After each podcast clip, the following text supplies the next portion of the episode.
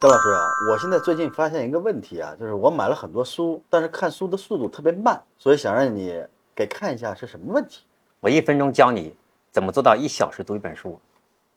我平均一年哈读一百本书以上，而且呢，我平均看一本书只需要一个小时左右，平常还要不要一个小时？四十五分钟左右。想知道吗？想。所以看书一定是有逻辑，而不是靠方法。这个逻辑是什么呢？我把它叫做苹果阅读法。苹果阅读法它总共是四个步骤，你按照这么去做，你也能做到一个小时就能读完一本书。首先，第一个，你要知道你的阅读目的。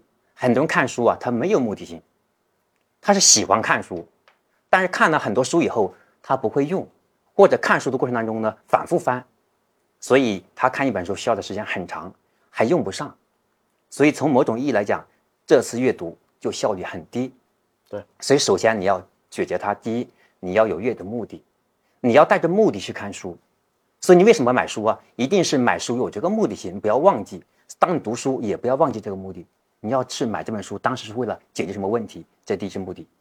第二，是你要列出这本书里面你想要获得的或者解决的几个关键问题、关键词。第三个，是你要带着问题去书里找答案。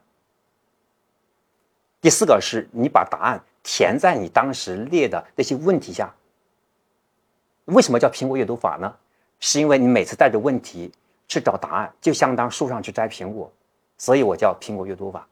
记住哦，你现在再要去要看书的时候，你再想想你要去摘苹果，你在摘苹果之前，你要知道你要摘哪个苹果，是那个最大的还是那个最红的？你只能选一个。